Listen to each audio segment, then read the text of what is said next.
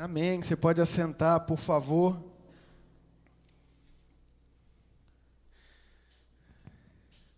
Maravilha, glória a Deus. Nós somos quem quem Jesus disse que nós somos, né? Isso é sensacional demais porque a gente vive numa numa realidade de rótulos, né? Ah, conhece fulano? Fulano, ah, o fulano ex-presidiário. Ah, conhece fulano? Que fulano? Ah, fulana que se envolveu com meio bairro. Ah, você conhece fulano? Que fulano? O Noia. Ah, conhece ciclano? Ciclano. Ah, o miserável. Assim é a nossa sociedade, né? Infelizmente assim somos nós. Infelizmente assim são muitas igrejas que rotulam as pessoas de acordo com seus pecados. Era o, o leproso, era o cobrador de impostos, o pior dos pecadores eram os samaritanos. E Jesus vem e não olha nada disso. Ele não vem julgar. Nós julgamos, né? Ou seja, queremos ser Deus, porque só Deus pode julgar. E aí o próprio Deus vem à terra e diz: Eu não estou aqui para julgar, eu estou aqui para salvar. E nós muitas vezes julgamos as pessoas por erros passados, né? por falhas, por momentos da história. Mas nós não somos quem as pessoas dizem que somos. Nós somos quem Jesus diz que nós somos, quem Deus diz que nós somos. E nós somos filhos dele, nós somos filhas dele, ponto. E ponto. Glória a Deus por isso. O tema de hoje, a humildade é a chave. Vamos orar mais uma vez, feche os seus olhos, você que está na sua casa também, por favor. Pai, obrigado por esse momento de louvor, obrigado, Deus, porque verdades bíblicas foram ditas aqui através da música. E é maravilhoso a gente poder cantar, é maravilhoso a gente colocar as nossas emoções, colocar os nossos sentidos é, totalmente conectados à Sua mensagem, totalmente conectados às Suas verdades. Isso é bom demais, Pai. Eu te agradeço por esse ministério de louvor, por esses ministérios de louvores que nós temos aqui, que nos conduzem no louvor, na adoração, que nos preparam para esse momento aqui também de reflexão da Sua palavra. Pedimos, Espírito Santo, que o Senhor abra a nossa mente, que o Senhor fale conosco na individualidade e particularidade de cada um. Cada pessoa que entrou aqui nessa noite, cada pessoa que está nos assistindo, que vai nos assistir, é, tem dificuldades, tem necessidades, e só o Senhor, Santo Espírito, pode penetrar os corações e as mentes naquilo que só o Senhor sabe. Eu não consigo isso, mas o Senhor consegue. Então, o que eu venho te pedir, Pai, é que a Sua vontade seja feita a partir dessa mensagem. Que corações sejam acalentados, que corações sejam confrontados, que corações é, sejam é, alertados, enfim, Pai, que corações sejam curados, que corações sejam restaurados, que vidas sejam salvas, porque tudo isso é poder do Seu Evangelho. Então, nos instrua nesse momento, que seja um momento abençoador e de muita evolução para nós em todas as áreas. E se houver algo, Pai, que é contrário a esse momento aqui, nós repreendemos na autoridade do sangue de Jesus Cristo. Essa é a nossa oração em nome de Jesus. Amém e amém. A humildade é a chave, Evangelho de Mateus, capítulo 18, versículos de 1 a 5. Apenas cinco versículos. Vai aparecer aqui no telão, vai aparecer aí também é, na sua TV ou no seu celular, você que está assistindo em casa. A versão que nós utilizamos aqui é a NVT, nova versão transformadora. Só a título de informação, você pode utilizar a Bíblia que você achar melhor. Você que está aqui presencialmente não tem Bíblia, ali atrás nós temos a nossa biblioteca. Lá tem Bíblias lá que são disponibilizadas a vocês. Então você pode pegar. É, no cantinho ali tem várias ali. Aí você pode pensar, nossa, mas só tem que sei, não tem mais um monte na minha sala. Então você pode ficar à vontade ali. Não é na tradução NVT, mas é na tradução NAA, Nova Almeida Atualizada, que é sensacional também, uma versão super atual, com uma tradução bem fácil de entender. É, ou seja, com muito menos palavras complexas, como a gente está acostumado em algumas versões. Então, você pode ficar à vontade de ir lá. Se você tiver vergonha de ir lá, fala com alguém que te convidou, falou, escola uma Bíblia para mim, que a pessoa vai lá e pega. É, de verdade, é para nós. E também tem você que está aqui e tem Bíblia, mas tem algum amigo ou amiga que não tem, você também pode pegar lá. Tá bom, gente? Bíblia é para isso mesmo, para a gente distribuir o máximo possível para pessoas conhecerem aí o Evangelho de Cristo. Então, Evangelho de Mateus, capítulo 18, versículos de 1 a 5, diz assim a palavra de Deus.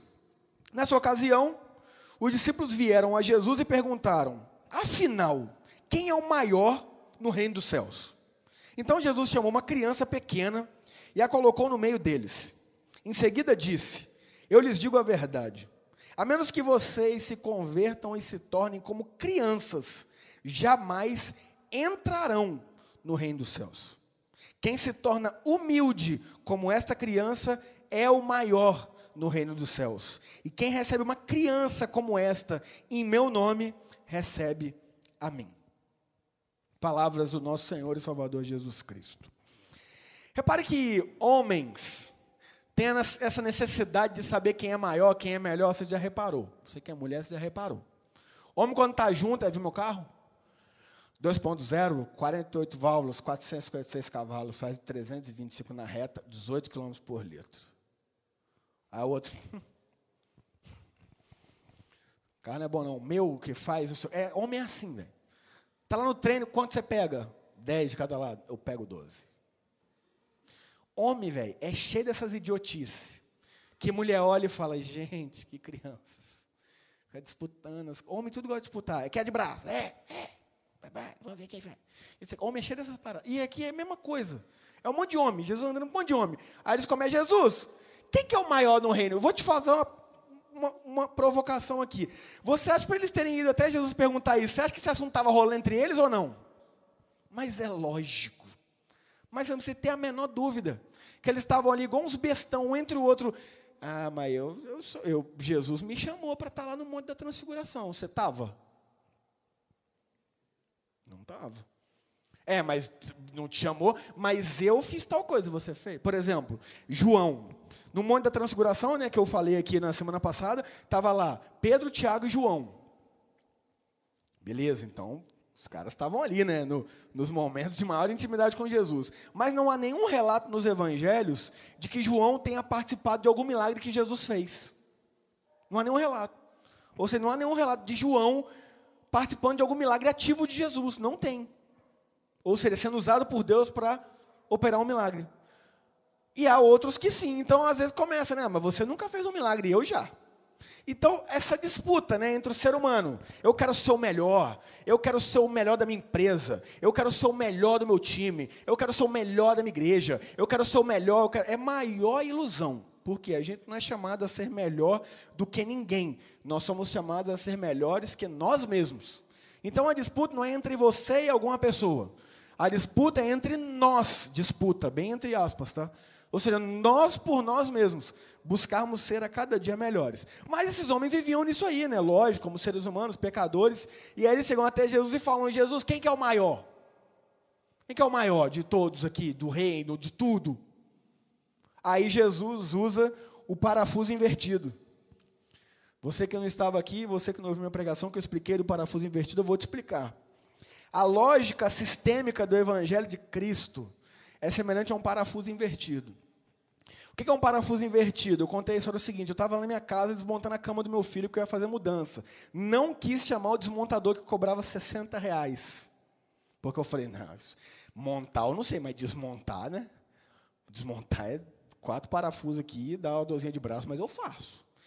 Estou lá tentando desmontar a cama e nada. E quanto mais eu giro o parafuso, o negócio não sai. Eu falei, não, velho, eu devo estar girando para o lado errado. Aí eu fui lá na torneira do banheiro, abri a torneira. Falei, esse lado abre. Esse lado fecha. Isso, gente, na minha cabeça era internacional. Em todo lugar no universo, abrir é para a esquerda e fechar é para a direita. Eu saí do banheiro assim, ó. Peguei a chave de fenda e falei, é assim mesmo? E o negócio não saía, velho. Aí chega o cara que estava lá né, fazendo a mudança né, da empresa que eu chamei, aí ele falou assim, olhou, um segundo, tá saindo não? Eu falei, velho, não sei o que está acontecendo, cara, parece que quanto mais eu solto o troço, mais ele aperta. Ele falou, é parafuso invertido. Eu falei, pô, demorei 10 anos para saber o que é um parafuso. Agora que eu sei, o negócio é invertido. O que, que é isso? Não, parafuso invertido é que tem um outro negócio dentro, então você gira para um lado. É o contrário. É o contrário. É o contrário da lógica dos parafusos. Eu falei, ah, então é para cá. Então é. O evangelho é um tipo de parafuso invertido. Porque enquanto o sistema, enquanto a sociedade vai dizer para você ser o melhor, você tem que ser assim, Jesus vai falar: não, você tem que ser o contrário. É o parafuso invertido, é a lógica do. Para você ser grande, você tem que ser bom, você tem que ser o cara, você tem que ser pá. E Jesus fala: não, você tem que ser servo. Eu quero ser rico, você tem que acumular, você tem que juntar dinheiro, você tem que ser avarento. Aí Jesus fala: não, dá.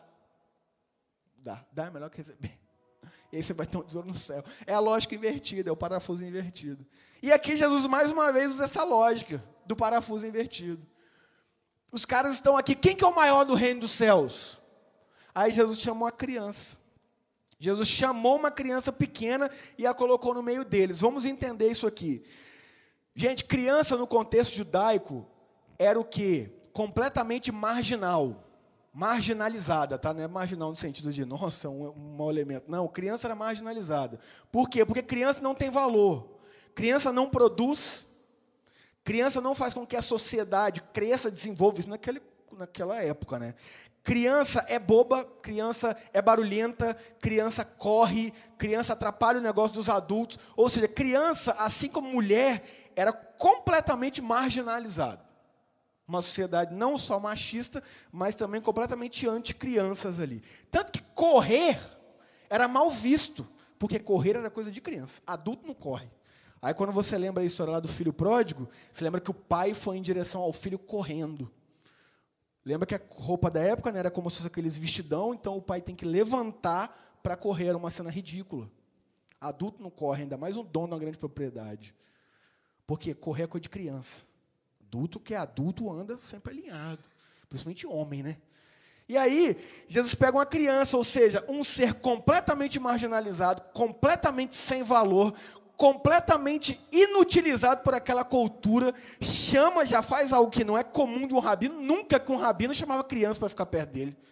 Rabino queria distância de criança, porque rabino está sempre lidando com coisas do que? Do conhecimento, do saber, sempre ensinando, sempre passando instruções, aí chega uma criança, bagunça o negócio. Não.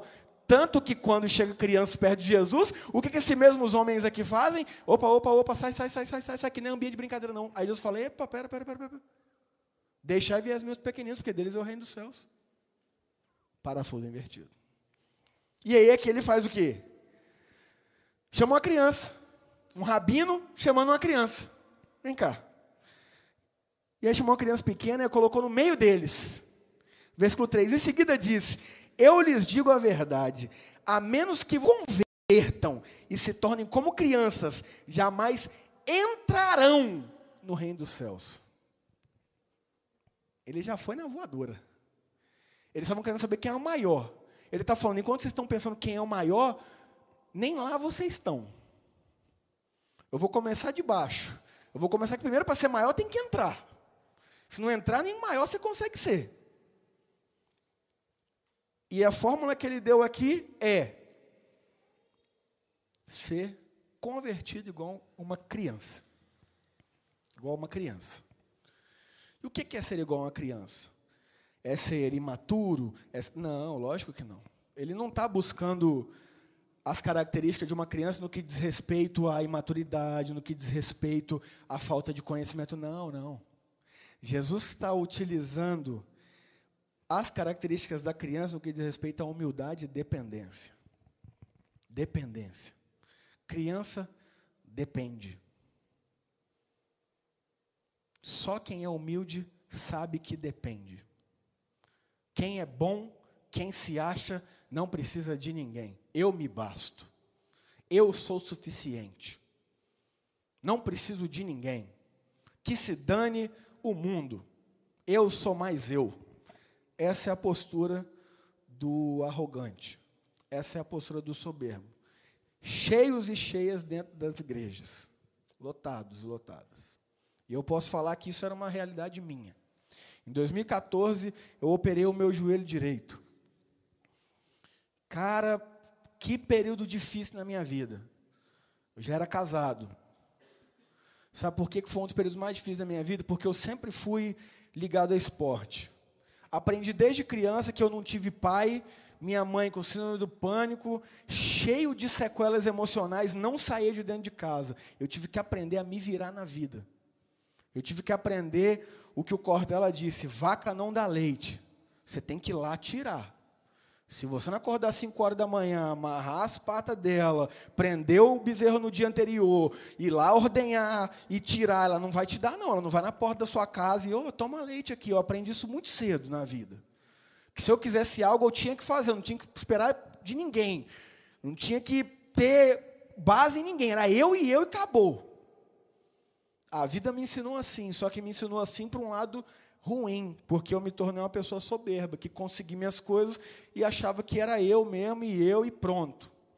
Aí eu operado, casado, eu morria de sede, porque eu não pedia água para minha esposa, porque eu não aceitava eu pedir água para alguém. Olha que nível de arrogância. Morria de sede, porque eu não podia falar para minha esposa, amor, por favor, pega um copo de água para mim porque eu não aceitava depender de alguém para beber água. E eu ficava ali, às vezes, horas com fome, horas com sede, porque a Roberta ou trabalhando, ou na correria dela, e é aquilo, estamos falando de adultos, está com sede, pede, está com fome, pede. Tem que ficar, ah, oh, amorzinho, está com sede, oh, água, não, o que pede. Mas eu não pedia. Por quê? Porque eu não aceitava depender. Dentro da igreja, pastor. Extremamente arrogante e soberbo. Extremamente. Mas com requinte de humildade. No discurso, nossa, que humildade. Mas no coração, não. Não aceitava nada de ninguém. Viesse me dar uma coisa, não, não quero. Não, não preciso. Não. Nossa, tinha uma coisa que me ofendia era em algum lugar, alguém queria me dar oferta. Eu falava, vou, tem meu salário, irmão. Vim aqui pregar para ganhar dinheiro, não, é? Não, pastor, mas a gente quer dar. Não. Mas em contrapartida, eu queria dar tudo para todo mundo. Generoso, por quê? Porque eu sou autossuficiente. Eu dou, eu tenho para dar, mas para receber, não. Eu não preciso de receber. Arrogância, soberba. Às vezes você pensa que você é muito humilde, como eu já pensei muito. E às vezes você é muito arrogante e não está percebendo. Professor Ricardo Costa, um pastor que eu admiro muito, pastor da comunidade presbiteriana de Vinhedo. Constantemente eu cito aqui. Numa aula dele sobre espiritualidade, ele falando sobre o Pai Nosso e a importância de pedir. Eu falei para ele assim, professor, eu nas minhas orações eu não peço nada, cara. Sabe por quê? Eu só agradeço. Porque, cara, eu tinha uma vida tão zoada, eu vim de uma realidade tão triste, e Jesus morreu na cruz por mim, me salvou, me deu vida, me deu estrutura para eu conseguir desenvolver na vida, eu só agradeço, cara, eu só agradeço, só agradeço, e gratidão atrás de gratidão. Aí ele riu, olhou nos meus olhos e falou assim: É, soberba. Eu falei: Eu acho que você confundiu a palavra, porque eu tinha certeza que ele ia falar humildade, muito humilde você. Aí eu falei: Hã? Você confundiu, professor. Ele falou, não, soberba. Ele falou, depois da aula a gente conversa, Candonga. E continuou tocando a aula. Cara, aquilo, fiquei revoltado, velho. Falei, tá me tirando, velho? Sou o cara mais humilde que eu conheço. Ninguém mais humilde que eu, não. Estou até escrevendo um livro, as 10 pessoas mais humildes do mundo, e como encontrei as outras nove. Falei, é louco, não, sou muito humilde. Humilde não, sou humildão. Fiquei louco, velho. Aí, final da aula, ele lá, eu fui lá e falei, professor, querendo falar, qual que é dessa parada? Só que ele é bombadão, velho. Faixa preta de karatê, que esse negócio todo. Professor, tudo bem? A paz, amado. É, me explica aquilo lá que eu não entendi. Ele falou, é, ele falou que não senta aqui, cara. Ele falou, você é curto e grosso com você porque é meu, meu jeito de falar, cara. É, você é um cara soberbo, cara, arrogante. Sabe por que você não pede as coisas para Deus? Porque no fundo, no fundo, você sabe que você consegue pelos seus próprios esforços. Só que você esquece que você só levanta da sua cama respirando, porque a misericórdia do Senhor se renova na sua vida. Então, quando Jesus nos ensina a oração do Pai Nosso, Ele nos ensina a pedir até o pão. Vamos falar a verdade aqui, gente? Quem aqui precisa de pedir pão? Todo mundo aqui tem dinheiro pelo menos para o pão da manhã, eu acredito que tem. Pelo menos para o pão da manhã. Para que a gente vai pedir? Arrogância.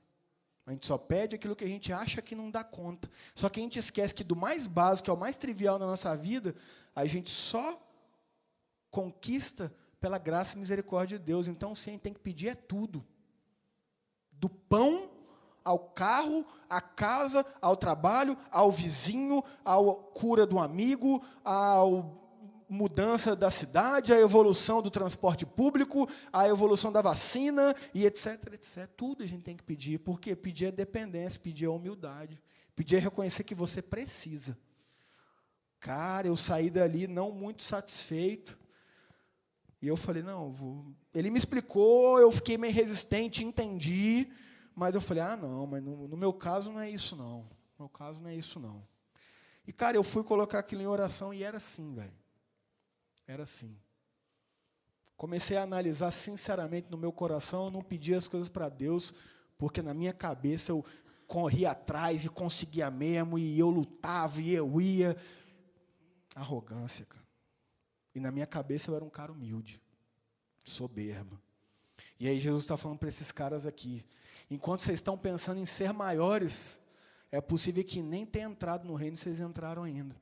Então é ser como essa criança aqui, humilde, não se converter como elas e se tornar como elas, não vai ter jeito não.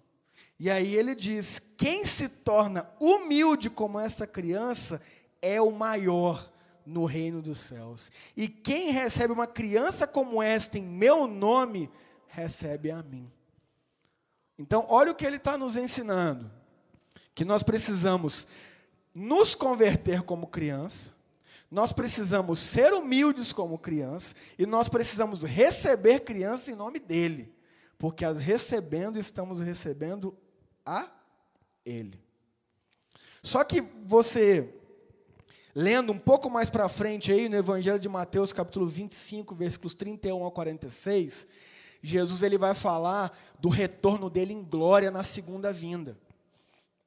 E aí, quando ele vem no retorno dele em glória, na segunda vinda, ali ele está contando né, um, um, um, ato do futuro, ele está profetizando ali algo futuro. E aí ele fala assim: quando eu vier na minha glória, todos vão se dobrar diante de mim, eu vou dizer para aqueles que estão à minha direita: Vinde benditos de meu Pai, entrai no reino eterno, porque eu tive fome e me deram de comer, tive sede e me deram de beber, estive nu e me vestiram, estive doente e vocês foram me ver, estive preso e vocês foram me visitar. E aí essas pessoas perplexas vão falar assim: Jesus, quando nós tivemos com fome, com sede, nu, doente ou preso para a gente fazer essas coisas? Aí ele responde: quando vocês fizeram aos meus pequeninos, a mim fizeram. Aí para um outro grupo ele diz: já vocês, vocês vão para o lago de fogo, reservado para o diabo e seus anjos. E ele diz o porquê. Sabe por quê? Porque eu tive fome, não me deram de beber, tive sede de comer, tive sede, não me deram de beber. Estive doente, não foram me ver. Estive nu, não me vestiram. Estive preso, não foram me visitar. Perplexos, igualmente, eles falam: Jesus, mas quando te vimos nessas condições e não te ajudamos? E a resposta dele é: quando viram os meus pequeninos nestas condições e não fizeram, vocês não fizeram a mim. Isso é muito sério, gente. Isso é muito sério. O Evangelho de Cristo é muito mais do que um rótulo. O Evangelho de Cristo é muito mais do que ficar frequentando igreja. O Evangelho de Cristo é muito mais do que bater ponto em denominação. O Evangelho de Cristo é vida. O Evangelho de Cristo é, é atitude. Não estou falando que a salvação é pelas obras, a salvação é por Cristo. Mas aquele que tem Cristo vive de obras. É o que Lutero disse. Jesus não precisa das suas obras, mas o seu vizinho precisa. É esse que é um fato. Então, quando ele está falando que aquele que recebe uma criança como esta é o maior e recebe a ele, ele está dizendo que todas as vezes que a gente recebe um marginalizado, a gente está recebendo a ele. Mas ninguém quer receber marginalizado. Ninguém quer caminhar com marginalizado. Ninguém quer viver com marginalizado. E o marginalizado daquela época era uma criança, uma mulher, uma prostituta, um cobrador de impostos, um leproso e hoje. Quem são? É esse grupo mesmo que vem na sua cabeça aí. que enquanto as igrejas estão querendo fazer guerra santa contra homossexuais, travestis, a comunidade LGBTQIA+, o nosso papel devia ser receber essas pessoas em amor.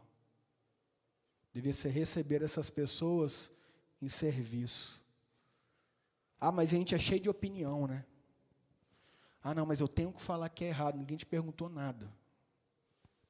Você vive falando aí que todos os seus amigos que é empresário, negador de imposto está errado? Não, né? Vive na sua casa. Você bem sabe como é que é a realidade dele. Mas está tranquilo, né? Agora é falar de homossexual. Não, mas já falou que está errado. Estava conversando com um casal de moças. Já com, com tempo de amizade. Cara, muito legal.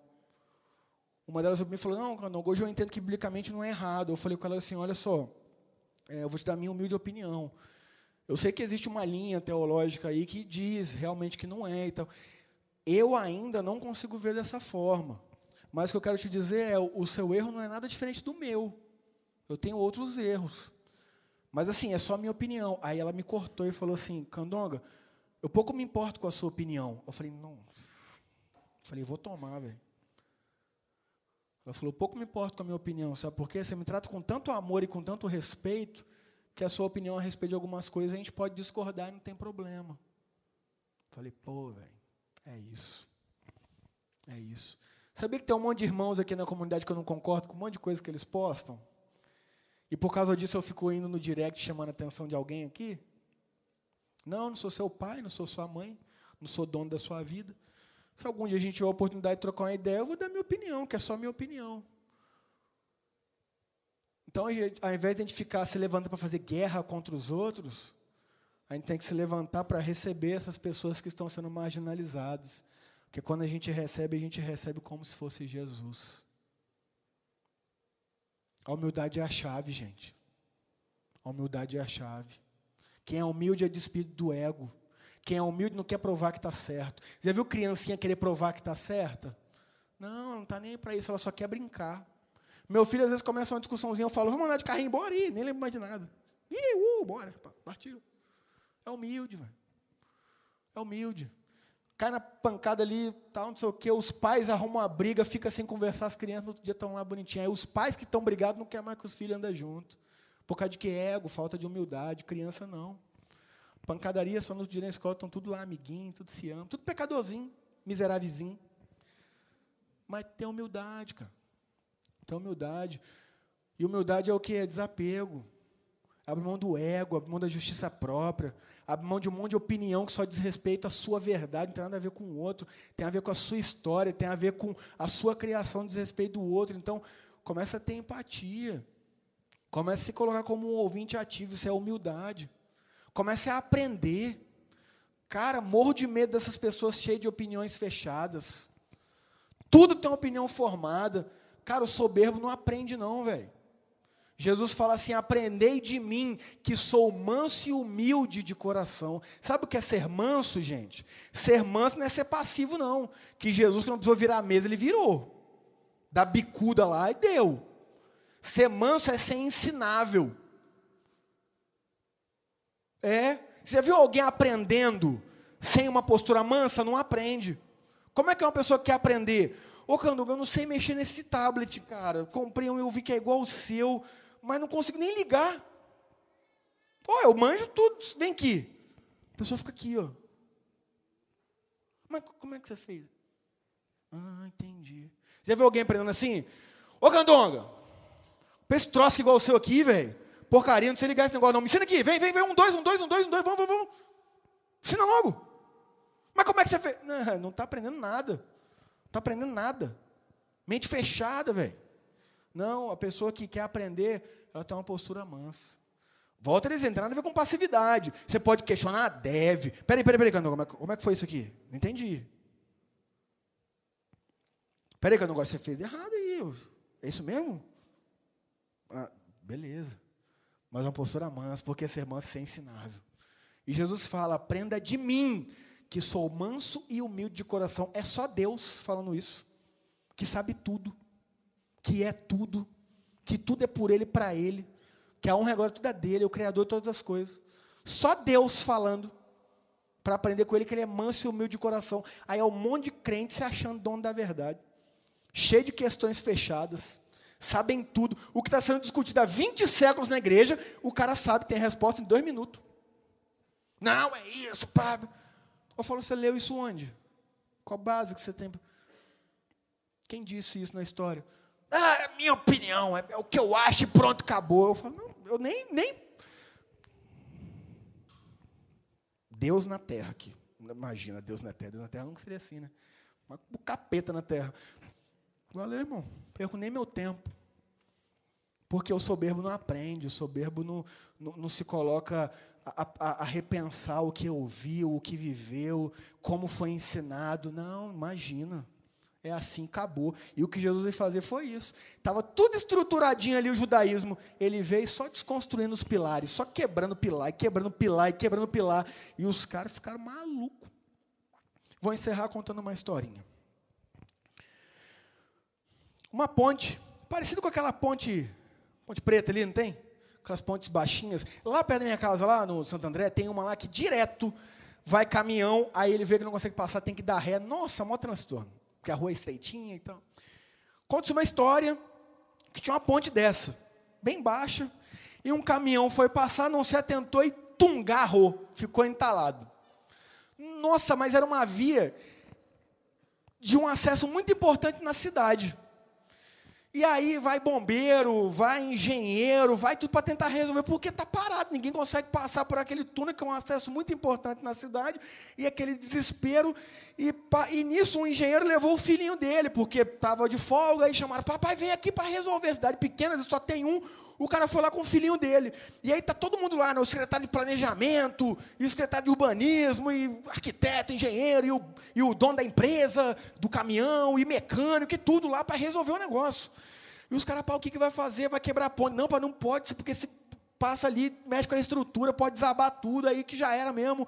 E rapaz, vai ter que cortar o caminhão. O dono da empresa, não, meu caminhão não pode cortar, não, porque tem mercadoria aí se cortar, porque não consegue abrir a porta, aquela confusão toda. Aí nisso o filhinho do engenheiro falou assim: Eu tenho uma ideia. Os caras já olham para o engenheiro assim, né? Ali, ó, meu filho, não, conversa aqui é de adulto, filho. Vai lá brincar lá. Os caras até olham de cara feia para ele, né?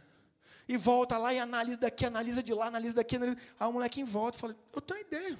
O pai dele, meu filho, por favor, meu filho, não, o pai está ocupado. Aí o filho, pai, vem aqui então. Só... Não, filho, não, agora não posso. Vai lá brincar. O filho dele saiu e ali está ali, chegaram à conclusão que tem que cortar o caminhão mesmo, tem o que fazer. Aí vai serralheiro, e aquele maquinário, corta o caminhão, aquela doideira toda, e horas ali, e corta o baú do caminhão, e pai, tira. Nossa, que transtorno, aí move o caminhão, o dono da empresa revoltado, o povo revoltado que está trânsito, todo mundo pé da vida. Aí o engenheiro vai embora, né? Resolveu lá, depois de muito BO. Aí ele vai lá, e estava tendo embora com o filho.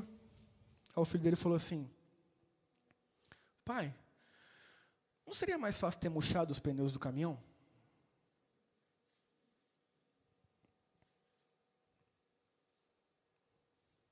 Tão mais simples, né? Qual o tamanho de um pneu de um caminhão? Se murchasse os pneus do caminhão, o caminhão baixaria para andar uma curta distância, passa. Muito mais rápido, muito menos prejuízo, muito mais eficiente. Mas a falta de humildade deixa ouvir? Ainda mais uma criança? Não. Não.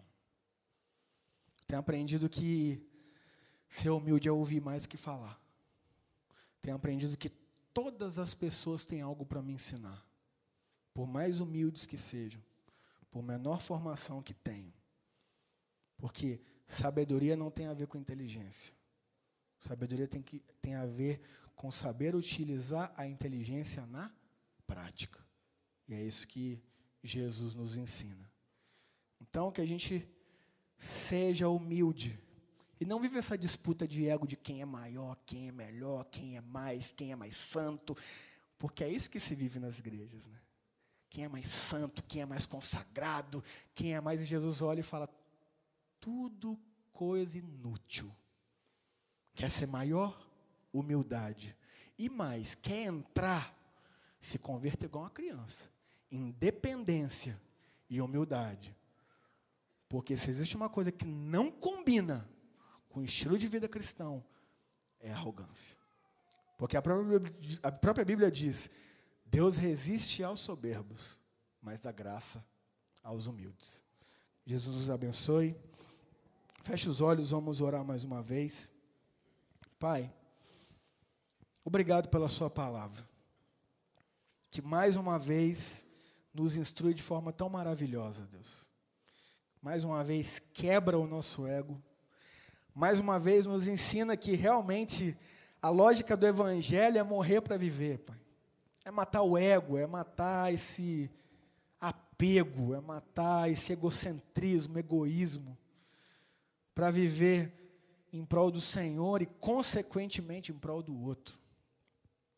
Ó oh Deus, nos livre de nós mesmos, Pai, de tanta arrogância, de tanta soberba, e nos faça realmente como crianças, totalmente humildes e dependentes. Que a gente age em humildade, Pai, como crianças, recebendo pessoas marginalizadas como crianças eram, porque assim receberemos o Senhor, como diz a Sua palavra, Pai. Que sejamos prontos mais a amar e servir do que dar opiniões, do que fechar questões. Nos conduz, Espírito Santo, à essência do Evangelho de Cristo, que é muito além de qualquer padrão humano, que é muito além de qualquer norma e costume humano, mas que a gente viva realmente naquilo que o Senhor tem para nós. Eu quero te agradecer, Deus, de forma muito especial por este culto, por cada vida que o Senhor trouxe aqui, por cada pessoa que está assistindo às nossas transmissões. E eu quero te agradecer de forma especial, Pai, pelos nossos visitantes de primeira vez, pela vida da Maria Gabriela e pela vida do Gabriel. Obrigado pela vida deles, Pai que eles tenham sentido o amor do Senhor aqui neste lugar. Mas não só o amor do Senhor, mas também o nosso amor, porque nós amamos os nossos visitantes. Que cada pessoa que também assistiu a nossa live aqui pela primeira vez ou que vai assistir, sinta esse amor mesmo à distância, Deus. Obrigado, Pai, porque o Senhor é maravilhoso. E nós somos quem o Senhor realmente diz que somos, seus filhos e filhas. Então, como filhos e filhas, Pai, nos ensine a humildade como Jesus Cristo. E humildade essa que é muito além de um conceito, mas é uma vida prática. Em nome de Jesus. Amém, amém. Receba a bênção do Senhor. Que a graça do nosso Deus, maravilhoso Pai, que a influência do Espírito Santo e o amor, imenso amor de Jesus Cristo, seja sobre nós. E pecavinato, mas não somente sobre nós, mas sobre todos os filhos e filhas de Deus ao redor da terra Amém e amém.